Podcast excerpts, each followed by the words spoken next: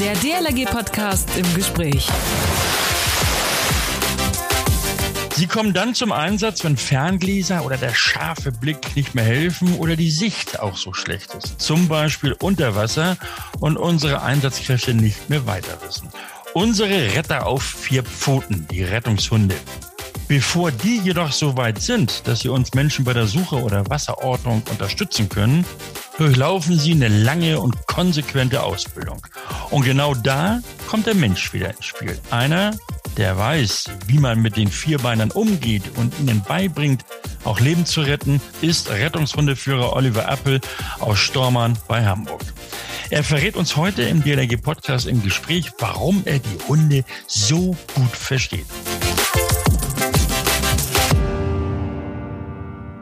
Herzlich willkommen, hallo und Tag alle zusammen hier im heutigen Podcast im Gespräch. Mein Name ist Achim Wiese und ich moderiere diesen Podcast immer sonnabends und äh, gehe mit unseren Gästen on air. Und ihr, für euch heißt es, nicht nur einfach zuhören, sondern gleich abonnieren das Ding, zum Beispiel bei Spotify, iTunes und, und, und.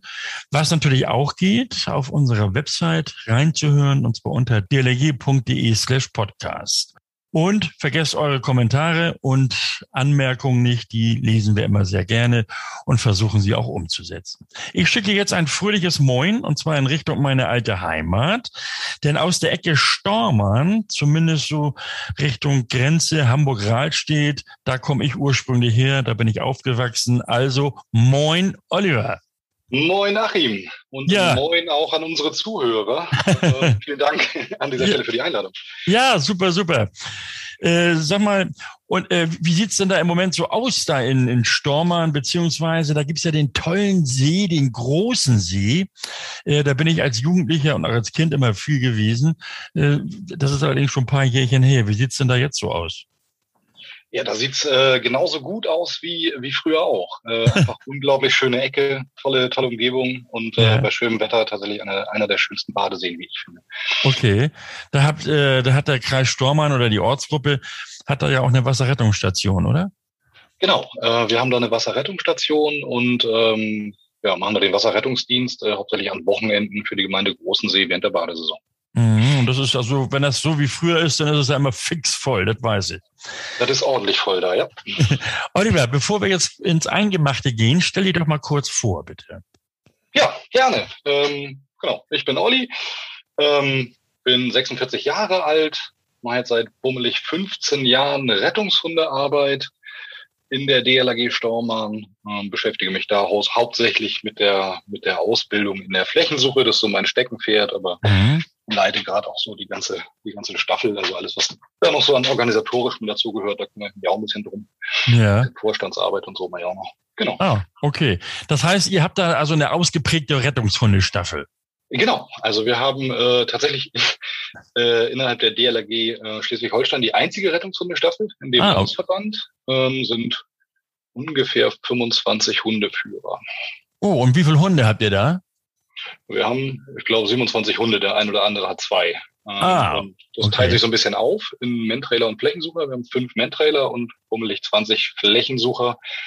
Ja, äh, Genau. Äh, wo ist denn da der Unterschied, bitte? Man-Trailer und Flächenhund-Such, äh, Suchhund? Ja, ist interessant, ne? Ja. Ähm, also Man-Trailer sind das, was man vielleicht, wenn man ein bisschen äh, so von der Polizeiseite kommt, kennt man das als Personenspürhunde. Das sind also Hunde, die letztendlich die Spur einer Person über mehrere Kilometer hinweg verfolgen können, kriegen dann in der Regel irgendwie einen Geruchsträger von der vermissten Person, also was auch immer man dann im Haus noch findet, ein ja, ja. T-Shirt oder sowas äh, und folgen genau der, der, der Geruchsspur dieser einen Person. Ah, okay. Ähm, und Flächensucher auf der anderen Seite werden, wie der Name schon sagt, eher in größeren Flächen eingesetzt, also weniger in Stadt oder was äh, oder städtlichen Gebieten. Ähm, und die arbeiten einfach jegliche menschliche Witterung auf, die sie, die sie aufnehmen können, ja. folgen der dann bis zur vermissten Person oder bis zur Person, der zu, die zu der Witterung gehört. Ähm, ja, dann zeigen sie die in irgendeiner Form an.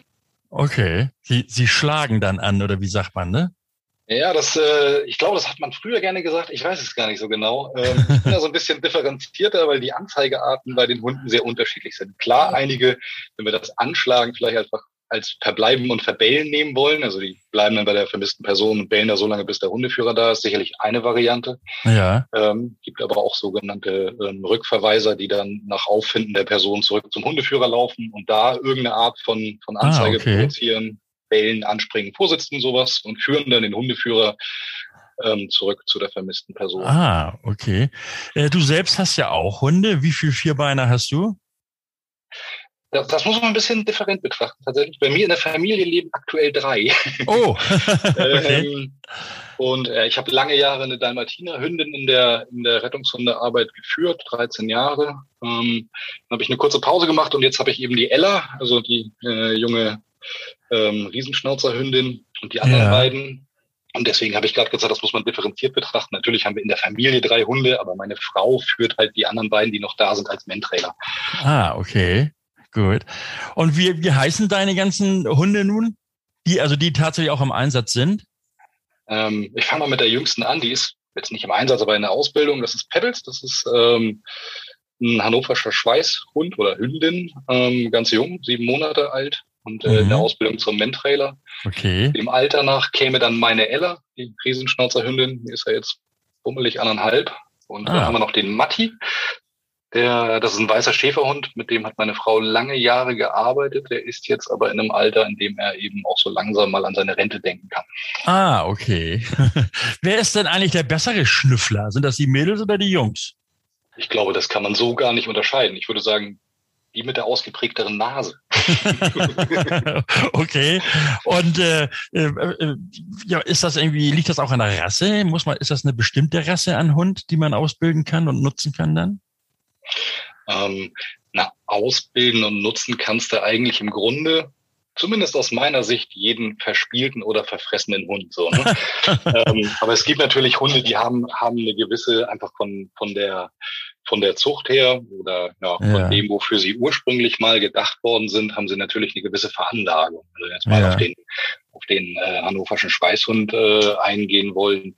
Der hat natürlich eine unglaublich gute Nase, sind eigentlich Nachsuchehunde. Das heißt, die sind, haben schon von der Zucht her eine Anlage da, dafür, eine Spur zu verfolgen. Oder mhm. eben mhm. mein, mein Schnauzer, die Ella, ist einfach ein Arbeitshund. So, ne? Die, okay. die arbeiten, das hilft natürlich. Olli, ich bin mal als Kind von so einem Spitz gebissen worden und seitdem habe ich irgendwie ein gespaltenes Verhältnis zu allen Tieren, die größer als ein Hamster sind. Äh, welche, welche Größe äh, an, an Hunden eignen sich, eignet sich denn da am besten für einen echten Rettungshund oder Rettungshündin? Also wir haben tatsächlich von klein bis groß alles in der Staffel. Aha. Man muss dann, glaube ich, einfach ein bisschen schauen, wie man die Hunde einsetzt. Äh, ich gebe dir ein Beispiel. Wenn ich jetzt einen ganz kleinen Hund habe und der soll einfach eine hoch, äh, einen stark bewachsenen Wald absuchen, dann ist das für den natürlich schwieriger als für einen großen Hund. Ja. Gleichzeitig ist es so, wenn Hunde sehr, sehr groß sind, ich denke jetzt mal an eine Dogge zum Beispiel oder ähnlich, da ist die körperliche Belastung bei einer, bei einer Flächensuche zum Beispiel oder beim Trailen äh, einfach sehr, sehr stark. Also ich würde empfehlen, irgendwas so im mittleren Maß, aber ich würde nichts grundsätzlich ausschließen wollen. okay. Sag mal, und äh, welche Aufgaben haben eure Hunde in Stormern jetzt? Also wir konkret äh, unterstützen äh, die Polizei bei der Suche nach Vermissten. So, ne? Vermisstensuche ist einfach grundsätzlich erstmal Polizeiaufgabe. Mhm. Ähm, und ja, wenn man einfach große Waldgebiete abzusuchen hat, dann ist es unglaublich hilfreich, da eben die Hunde zu nutzen. Und gleichzeitig ist es so, dass unsere ausgebildeten Mentrailer eben aber auch in der, in der Suche in der Stadt äh, unterstützen können. Ja. ja. Das sind so die Aufgaben unserer Hunde. Ähm, und das finde ich eben auch ganz interessant, neben den, ich sag mal, in der Rettungshundearbeit üblichen äh, Such- Gebieten, also Mentrailing oder Suchsparten, sind wir eben äh, zum einen in der DLRG, soweit ich weiß, als einzige Hilfsorganisation ähm, auch so ein bisschen fokussiert auf die Uferrandsuche. Ja, genau. Und eben auch auf die Suche auf dem Wasser. Und wenn ich kurz da für dich auf die Uferrandsuche, weil das ein wichtiges Thema aus meiner Sicht ist, gerne nochmal eben eingehen. Ja, gerne.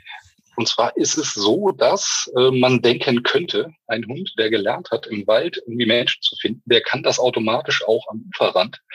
Aber man hat festgestellt, dem ist nicht so. Und das hängt so ein bisschen mhm. damit zusammen, dass Hunde sehr kontextbezogen lernen. Ähm, also wenn ich dir jetzt eine Matheaufgabe beibringen will, zum Beispiel, ist dir wahrscheinlich relativ egal, wie der Raum aussieht oder auf welchem Stuhl ich sitze oder was für eine Hose ich anhab. Ja. Beim Hund ist das eben anders. Wenn ich dem Platz beibringe, und macht das immer auf dem gleichen roten Teppich, dann wird er das hinterher auf dem blauen Teppich nur schwerlich können. Ah, Wenn wir das okay. jetzt übertragen in die Suche, dann ist es eben so, dass man gerade die Uferrandsuche ähm, eben auch speziell üben muss, weil so ein Uferrand für einen Hund eine natürliche Grenze ist. Und äh, man hat eben festgestellt, dass Hunde, die, die zum Beispiel Flächensuche gewohnt sind, dass die jemanden, der sagen wir mal, ein Stück weit vom Ufer weg im Wasser liegt, dass die den nicht automatisch finden. Und das finde ich, mhm. Finde ich eben, zum einen hat das für mich, klar, DLAG Wasser natürlich auch einen besonderen Bezug zu unserer Hilfsorganisation. Ja, Auf der anderen ja. Seite finde ich, bin ich da ein bisschen stolz drauf, dass wir als DLAG ähm, eben auch einen Fokus, also dass wir das erkannt haben und dass wir auch einen Fokus drauf haben. Okay. Und bei uns die Uferrandsuche auch explizit geprüft wird. Das ist natürlich ja. ähm, ein Teil der Anweisung. Und natürlich suchen wir auch auf dem Wasser nach, nach vermissten Personen, klar. Ja, äh, jetzt, jetzt muss ich aber mal nachfragen. Und zwar, äh, sind denn unsere Rettungs-, ich sage jetzt unsere, weil, eben, weil sie ja zur DLRG gehören, sind mhm. die denn eigentlich wasserscheu oder sind sie eher auch ein echter Rettungsschwimmer? Das wiederum kommt total auf den Hund an. Ne? Also mein Hund geht unglaublich gerne ins Wasser. Ja. Ähm, nur setzen wir allerdings die Hunde nicht ein, um Menschen aus dem Wasser Nein. zu holen. Wir haben Rettungsschwimmer. Aber ähm, klar, wir haben auch Hunde, die, die äh, nicht so wahnsinnig gerne ins Wasser gehen. Wenn wir bei Uferrandsuche bleiben wollen, dann ähm, wählen die halt vom, vom Ufer aus. Funktioniert ja auch oder zeigen von da aus an. Und äh, ansonsten habe ich persönlich auch schon die Erfahrung gemacht, dass wenn ein Hund wirklich sehr, sehr stark am Wasser orientiert ist und man sucht auf dem Wasser, dann hast du ja. vielleicht auch mal den Fall, dass der da reinhüpft. Das wollen wir eigentlich auch nicht. okay. Also im Grunde spielt das für die Ausbildung jetzt erstmal aus unserer Sicht nicht so eine Riesenrolle, ob die wasserscheu sind ah, okay. oder nicht. Bei uns ist das sehr gemischt. okay. Sag mal, wie viel Zeit investierst du so für deine Hunde oder eigentlich ja jeder von euch für, für seinen oder seine Hündin? Das ist eine gute Frage, für die bin ich tatsächlich tatsächlich dankbar. Ähm, einfach weil wir unglaublich viel Zeit investieren.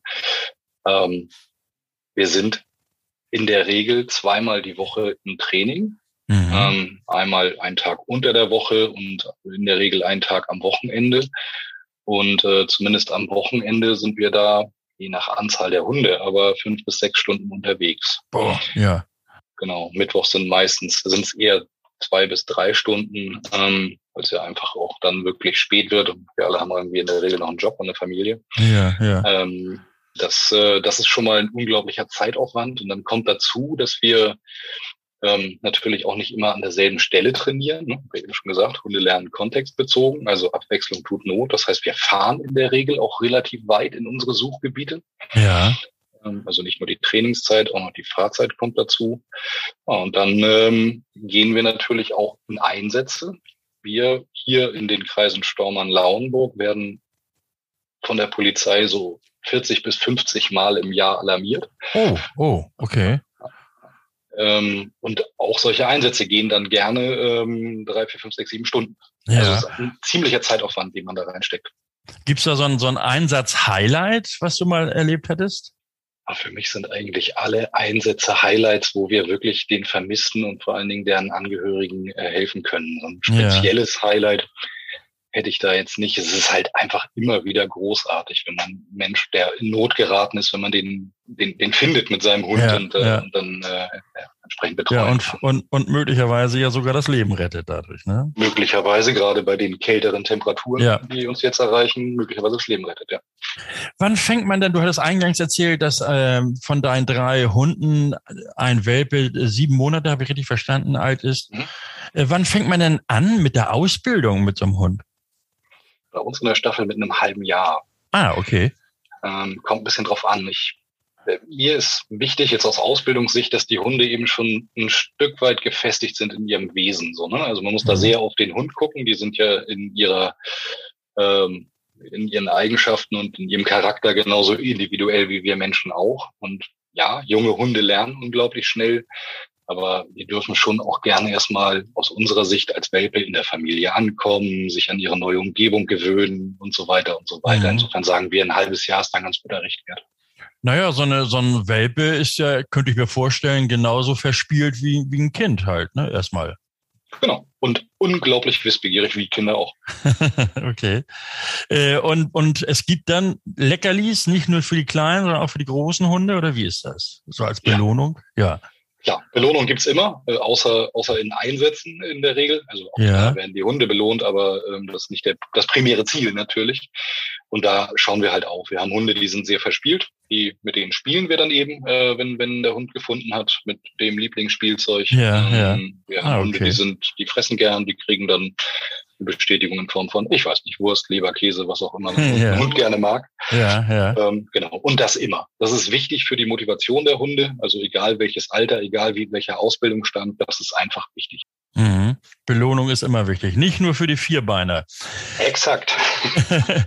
Olli, äh, wenn man jetzt nun also nicht angefangen hat mit dem Kind, äh, mit dem Hund auszubilden, äh, eben äh, se- sechs Monate, sondern man hat das irgendwie verdödelt oder man kommt vielleicht später erst auf die Idee, ah, mein Hund könnte sich da auch irgendwie engagieren und äh, der ist schon älter. Kann man da auch Mhm. noch mit, damit anfangen? Klar, spricht grundsätzlich nichts dagegen. Äh, was man da so ein bisschen vielleicht ähm, im Hinterkopf behalten muss, ist, dass die Ausbildung vom Hundeführer und auch vom Hund eine gewisse Zeit dauert. Ja. Also so ein Hundeführer muss sich natürlich irgendwie mit Karte, Kompass, GPS orientieren können. Er muss äh, in der Lage sein, ähm, im Bereich äh, BOS zu funken. Und ähm, ja, wir haben normalerweise eine Erste-Hilfe-Ausbildung am Hund, und eine SAN-Ausbildung ähm, für die Vermissten und auch der Hund muss ja irgendwie seine Erfahrungen machen. Das dauert so grob, würde ich sagen, Ja. anderthalb bis zwei Jahre. So. Und, ähm, Das heißt also zweieinhalb Jahre ist dann die Hunde, Hundeführerausbildung oder wie? Nur anderthalb bis zwei Jahre brauchen Hund und Hundeführer, um als Team zusammenzuwachsen und Okay. das Know-how zu haben, um dann irgendwie mal die erste Prüfung zu laufen. Ich Ah, glaube, okay. man kann echt sagen, man lernt nie aus als Hundeführer und auch als Hund nicht, also als Team. Ähm, da wächst man einfach immer mehr zusammen. Aber ja, so, Ja. so ich würde sagen, anderthalb bis zwei Jahre braucht man auf jeden Fall.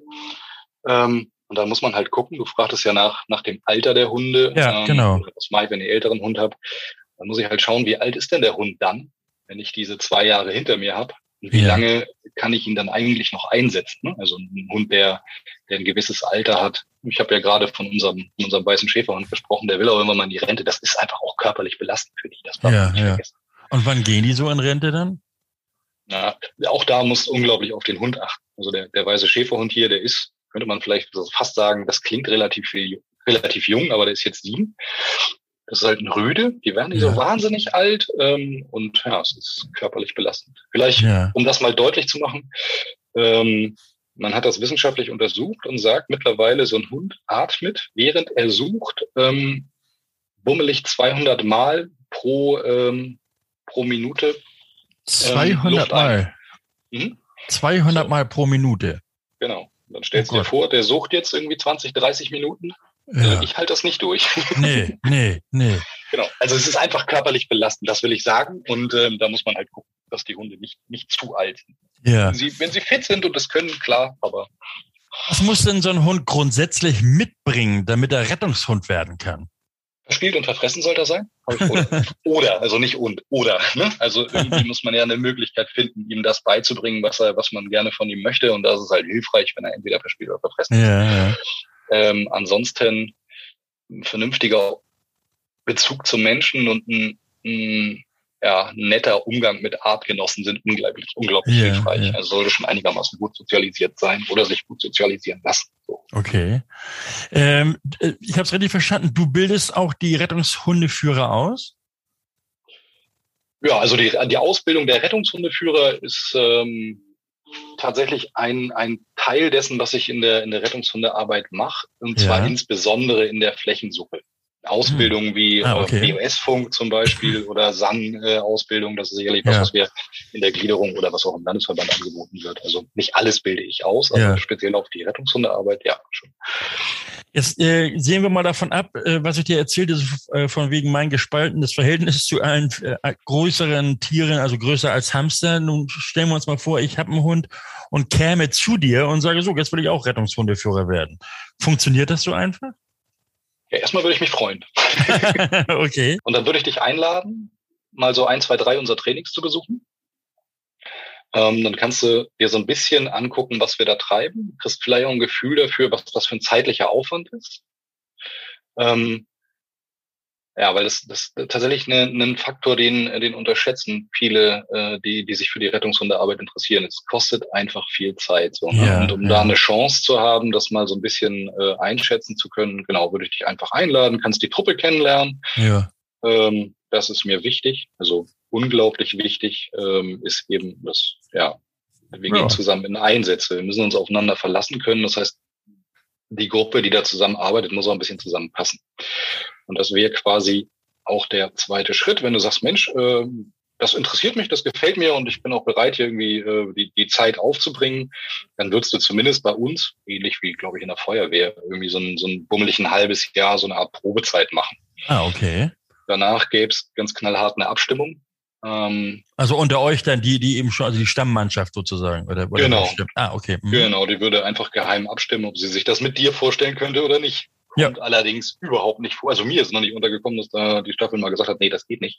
Ja. Aber es ist einfach, ähm, ja, es hat einfach ein, ein, ist ein wichtiger Punkt, habe ich eben schon gesagt. Gerade im Einsatz, ja. man muss klarkommen miteinander. Das sind manchmal auch Extremsituationen und da muss man sich aufeinander verlassen können. Und da ist es wichtig, dass die, die Gruppe dann eben auch weiß, äh, wir haben uns dafür entschieden, gemeinsam zu arbeiten. Ja, okay. Aber das gilt ja nicht nur für die Rettungshundestaffeln, das gilt ja insgesamt für unsere, für unsere Einsatzaufgaben. Genau. Du hattest das Thema Zeit angesprochen. Mhm. Du hattest auch gesagt, dass ihr ja äh, auch viele Einsätze, 40 bis 50 pro Jahr, hattest du äh, gesagt. Das heißt, ihr seid also auch in ständiger Bereitschaft. Regelmäßige Einsätze, also im Umkreis, wie viele Kilometer? Du sagtest, Lauenburg, Kreis Lauenburg gehört dazu und so weiter.